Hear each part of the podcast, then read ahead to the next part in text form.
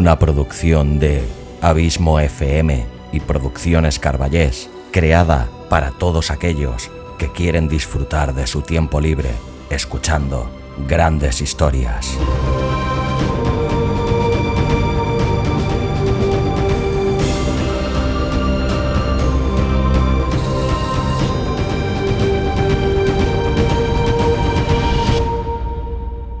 Audiolibros y relatos. Literalmente literario.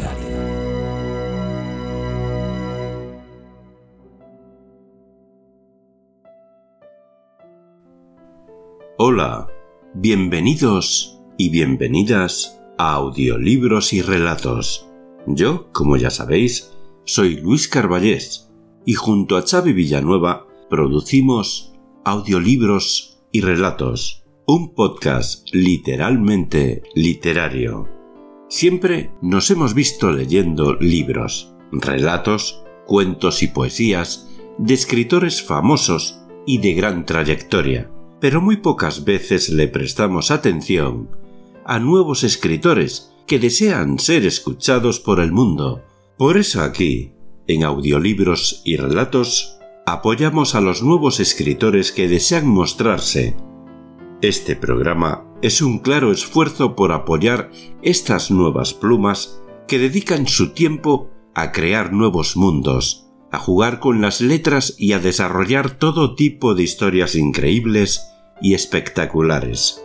El escritor del que os voy a hablar es un joven autor que responde al seudónimo de E. W. Alarcón. Es un escritor guatemalteco.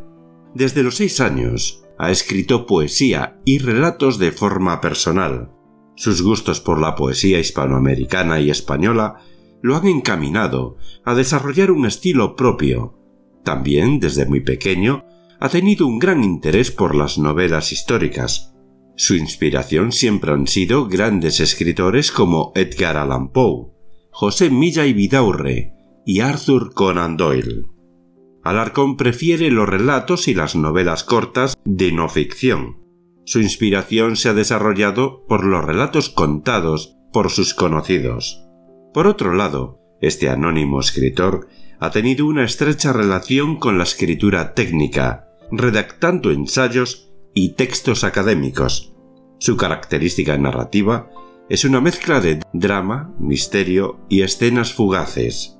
El relato elegido por Alarcón para que interpretemos en audiolibros y relatos se titula La Casa de las Tertulias. Esta historia pertenece a un libro en desarrollo llamado Historias Humanas y otros relatos. Esta historia trata sobre una familia de apellido Ceballos, de la cual su hogar es protagonista de las más interesantes conversaciones o tertulias amenas orquestadas por prestigiosos pensadores, escritores, abogados y toda la faena intelectual del pequeño pueblo de Morales.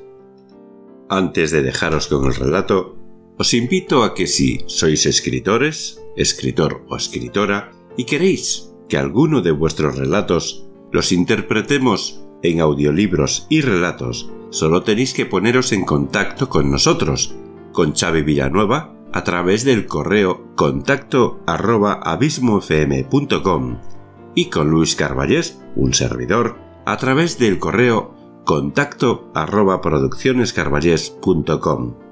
Ahora sí, amigos míos, os dejo con La Casa de las Tertulias de E. W. Alarcón. Hasta el próximo programa.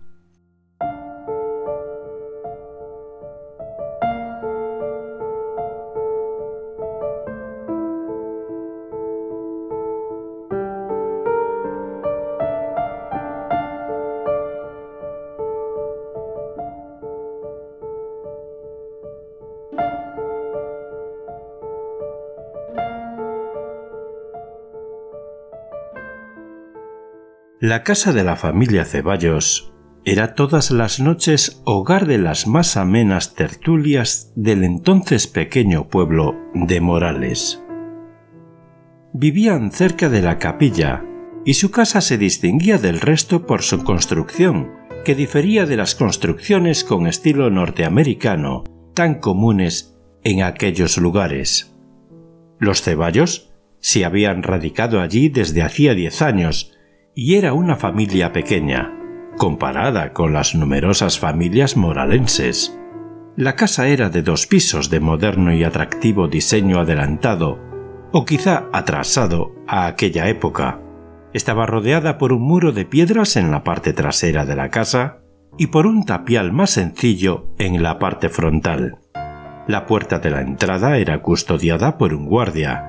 Al entrar se llegaba inmediatamente a una gran sala de forma hexagonal en el primer nivel, la cual tenía cubierta por paredes únicamente los tres lados del frente donde se encontraba la puerta principal y descubiertos los otros tres que daban al jardín, aunque protegidos por grandes balcones de hierro.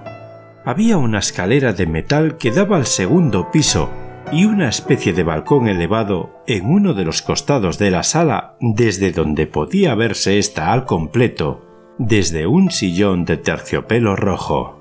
Abajo, en la amplia sala, había un bar bien surtido con los mejores vinos extranjeros y licores nacionales que se podían encontrar en esa parte del nororiente, lejana, calurosa. Los otros tres lados de la sala, que daban al poniente, únicamente estaban cubiertos por tres columnas y los enormes balcones de hierro adornados por unas ricas cortinas de seda que se cerraban o abrían según la necesidad. Había allí algunas mesas que adornaban los juegos de sofás y butacas de cuero. Junto al bar estaba la biblioteca familiar, que era bastante grande, con los mejores volúmenes de literatura y poesía hispanoamericana y extranjera, tanto en castellano como en inglés. Allí se leía Rubén Darío, García Lorca, Borges, Pepe Batrés, El Quijote de Cervantes, poemas de Francisco de Quevedo, Becker, Sor Juana Inés de la Cruz, entre otros, por las personas de habla hispana. Tampoco faltaba uno que otro norteamericano leyendo a Poe, Dickens, Shakespeare, Anne Radcliffe y Oscar Wilde. Aquella casa era lugar de encuentro para escritores, profesores, abogados, maestros, músicos y demás personas cultas que visitaban el lugar por diversas razones. Alumbrada con lámparas eléctricas cada noche, se llevaban a cabo tertulias, saraos y reuniones sociales organizadas por los señores de la casa y en algunas ocasiones por allegados de estos cuando se arrendaba aquel salón para fiestas entre otros. Allí se leía, se escuchaba música y se bebía lo mejor posible. Era un salón social donde concurrían las personas de la alta sociedad moralense para eventos y graduaciones de los colegios americanos.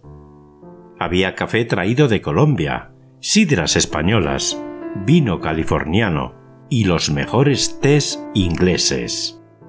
Aquella casa era conocida popularmente como la Casa de las Tertulias, y se le describía como una especie de club para escritores, profesores, políticos, comerciantes y militares que noche a noche concurrían para recrear y algunos socializar con los anfitriones de aquella casa, en especial con la señorita Sofía, hija del señor Ceballos, una de las damas más simpáticas de aquel pueblo, y con don Antonio, padre del señor Ceballos y terrateniente, con plantaciones de azúcar en Escuintla. Esa noche la reunión era muy amena. Tres poetas extranjeros estaban en la cabecera de Morales como socios de una empresa norteamericana y junto a otros conversaban esa noche mientras bebían café, vino, whisky y champán alegremente. La gran sala estaba alumbrada por un enorme candelabro de cristal que colgaba sobre el techo y que, a propósito, no alumbraba del todo para dar ese estilo oscuro y elegante que tanto gustaba a los anfitriones. Desde el elevado balcón, vestido de negro y blanco junto a las escaleras, observaba el joven Bruno la concurrencia que visitaba su casa aquella noche. Era el hijo menor de los Ceballos y heredero de la fortuna familiar, bien instruido y locuaz, mas, sin embargo, había estado taciturno los últimos días de aquel mes de marzo. Se sentaba por momentos en el balcón y dirigía la mirada a la gran sala llena de risas, comentarios y versos que llenaban el vacío de una sala para los demás acogedora y cálida, pero para él fría. Bebió un sorbo de café caliente y fijó la mirada sobre el lugar, tratando de buscar nada entre la multitud de invitados. Desde que la señorita Anne se había marchado a la Argentina, un año atrás, él ya no era el mismo. Una tristeza le rodeaba el alma y la había vuelto más callado. Era casi medianoche cuando recordaba tras varios tragos de café las horas que pasó junto a la ventana esperando noticias de aquella jovencita que nunca respondió sus cartas ni hizo saber noticia suya en el país. Recordaba con claridad que ambos gustaban de la poesía Anne era gran amante de las letras inglesas igual que su madre, quien la nombró así, debido a su gusto por Anne Radcliffe, novelista inglesa, de la cual era asidua lectora. En muchas ocasiones se reunieron Bruno y Anne en aquella sala hexagonal para leer y escribir hasta altas horas de la noche. Diecisiete primaveras tenía ella cuando marchó, quizá para siempre, a la República Argentina. Era una joven preciosa, inteligente y apacible, de esas cuya diferencia y opinión hace notar y que él todavía recordaba a cada instante. Aún veía su rostro perfectamente, facción por facción, dibujándose en los muebles de aquella casa, sus ojos, la sonrisa callada que tenía solo para él. Definitivamente el joven Bruno no era el mismo desde aquella soleada tarde, cuando el señor Allende decidió llevarse a su hija definitivamente al extranjero debido a sus negocios de acaudalado comerciante. Aquella noche no tenía para el joven mozo de los Ceballos nada en especial. Sin embargo, su hermana mayor, Sofía, estaba de cierto modo molesta o preocupada por la situación de su hermano menor. Había tratado que tuviera participación en la velada, pero todo había sido en vano. No perdiendo la esperanza y pensando que aquel comportamiento no era el apropiado para la ocasión, se acercó y le dijo ¿Por qué no bajas un momento? De verdad sabes que te haría bien convivir con los invitados. Sabes que no hay nada que me interese ahí abajo, hermano. Contestó él, tomando un libro y fingiendo no escuchar lo que ella decía. Anímate.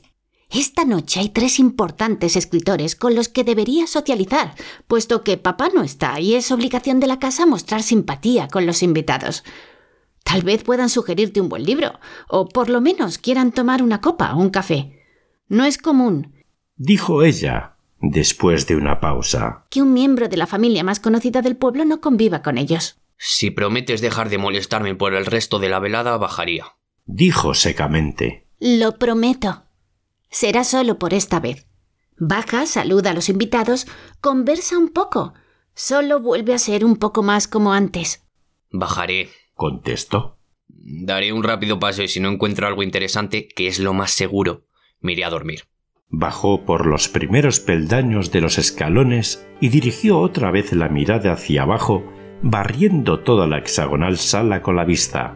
Esta vez alguien llamó su atención, quizá por la luz del candelabro, que no alumbraba del todo la sala. Junto al bar, creyó ver una figura que de golpe le pareció conocida. Era una joven muy bella, cabello negro ondulado, vestida de dos piezas a blanco y negro, que se le hacía familiar. ¿Acaso era la señorita Anne? No lograba notar su rostro por la posición de ésta contra la luz del candelabro y las velas decorativas del bar. Estaba sentada frente a la barra con un librito en la mano que intentaba en vano leer mientras tomaba una copa sintiendo imposible la lectura en aquel lugar, puso el libro sobre la barra y se recostó monótonamente. El joven no supo entender si de verdad se trataba de ella o si acaso estaba soñando. Cuanto más se acercaba por la sala saludando sin prestar atención a sus invitados, más le parecía que al mirarla era ella. De pronto el candelabro se apagó. Fue una falla eléctrica. Se escuchó a lo lejos mientras las personas, como si nada sucediera, encendían velas para alumbrar en lo posible aquella sala. Los músicos siguieron tocando Quiet City de Aaron Copland, composición reciente de aquel músico, tocada por una orquesta sin nombre.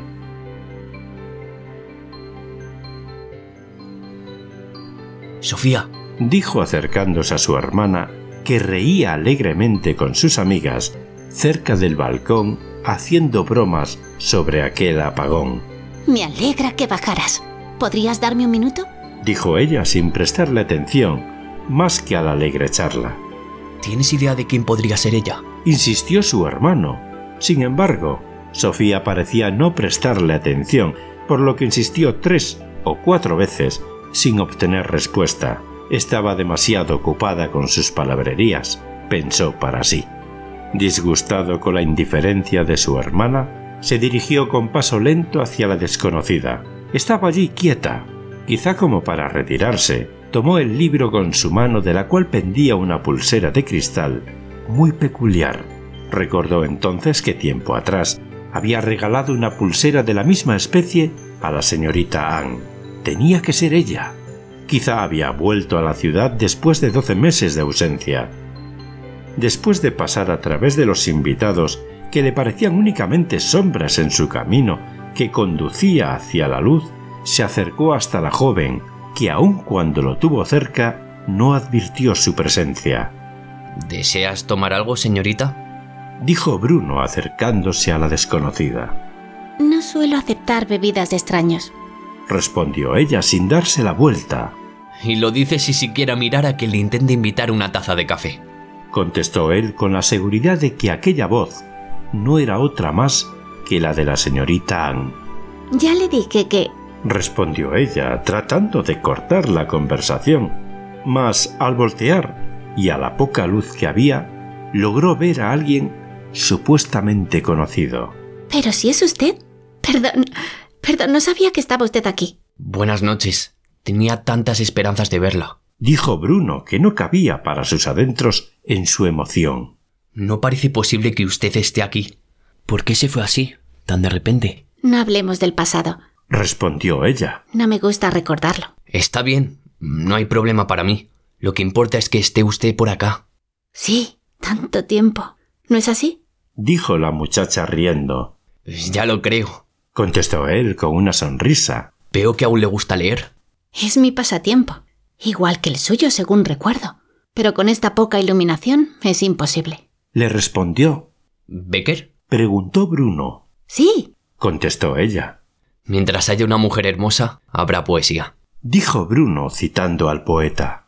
Hablaron alrededor de media hora sentados uno junto al otro en la oscuridad de la barra. Ella con la vista hacia el bar, él, por el contrario, viendo hacia los balcones hasta que la última campanada tocó las doce. Ni el uno ni el otro se atrevió a preguntar o decir su nombre. En el fondo, él creía que la conocía, y ella igual, como si ambos se hubiesen reencontrado después de aquel año cuyos cambios uno de ellos aún no se atrevía a aceptar. A eso de la una de la mañana, un carricoche llegó bocinando por la calle en demanda de su amo, a quien llegaba a traer. Habiendo salido la mayoría de los invitados, pocos quedaban ya en aquella alegre tertulia. Iban retirándose paulatinamente, uno tras otro, con risas y versos. Damas de cuarenta años, caballeros a la sazón de la tercera edad, capitanes del ejército, y por último, los tres poetas, un mexicano, un cubano y un francés, quedando solamente los dos jóvenes. Él le acompañó hasta la salida. Por primera vez en meses había vuelto a sonreír con sinceridad y tranquilidad. Antes de dejarla ir, la tomó de las manos y mirándose uno al otro fijamente a los ojos, pronunciaron. ¿Anne? Preguntó él. ¿Gabriel? Preguntó ella. A la luz de los faroles de la calle y las luces de los autos que pasaban recogiendo a sus principales, se dieron cuenta de la invisible verdad que oculta quedaba en la oscuridad de la fiesta. Las coincidencias habían logrado encajar pintando sobre el contexto la afirmación de que él se había encontrado nuevamente con la señorita Anne y ella con un conocido de su infancia. Ambos se habían equivocado de persona. Se parece tanto a ella, dijo él, murmurando para sí. Al parecer, cada uno era idéntico a quien el otro buscaba. No obstante, a la luz de los autos podía verse claramente las diferencias físicas que, a pesar de ser mínimas, eran palpables. Como los mellizos imposibles de dos personas cuyo paradero ignoraba tanto uno como el otro. Quizá la casualidad más grande no había sido que ambos se parecieran a aquellos que cada uno buscaba, sino el haberse encontrado y confundido en aquel lugar. Aquella coincidencia les había llevado a pasar una amena velada en compañía de la persona equivocada. Eran aquellas coincidencias extrañas que suceden a veces, quién sabe por qué, en aquellos páramos. Lo lamento, veo que usted no es quien yo creí. Musitó, bajando el rostro.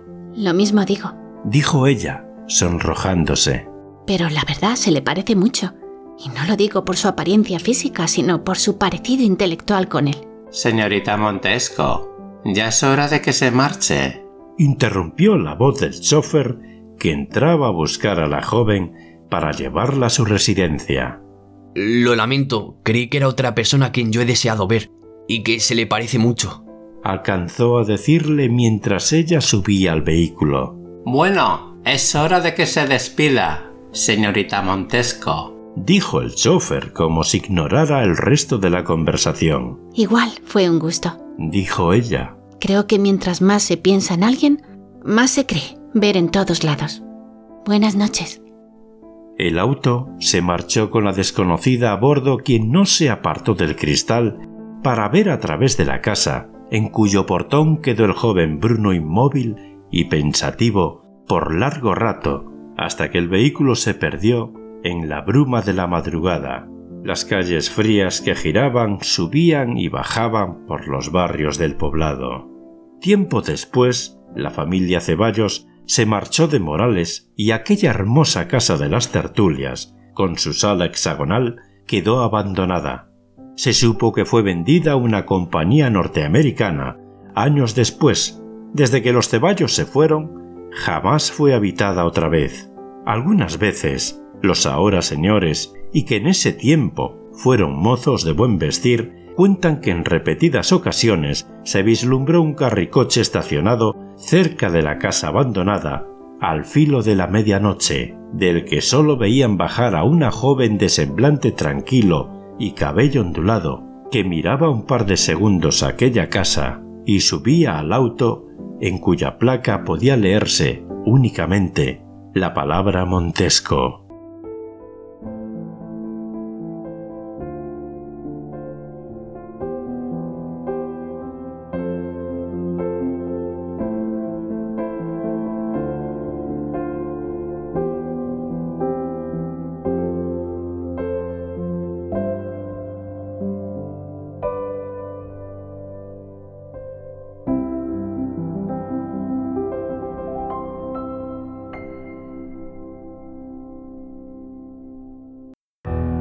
Te ha gustado el relato, ayúdanos compartiéndolo en tus redes sociales. Nos encontrarás tanto en Facebook como en Twitter como Abismo FM y Producciones Carballés, respectivamente.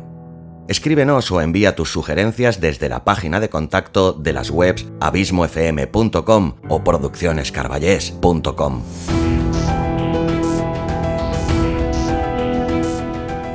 si te ha gustado el podcast, te recomiendo que te suscribas a él sea cual sea la plataforma desde la que nos escuchas. Síguenos también en Spotify.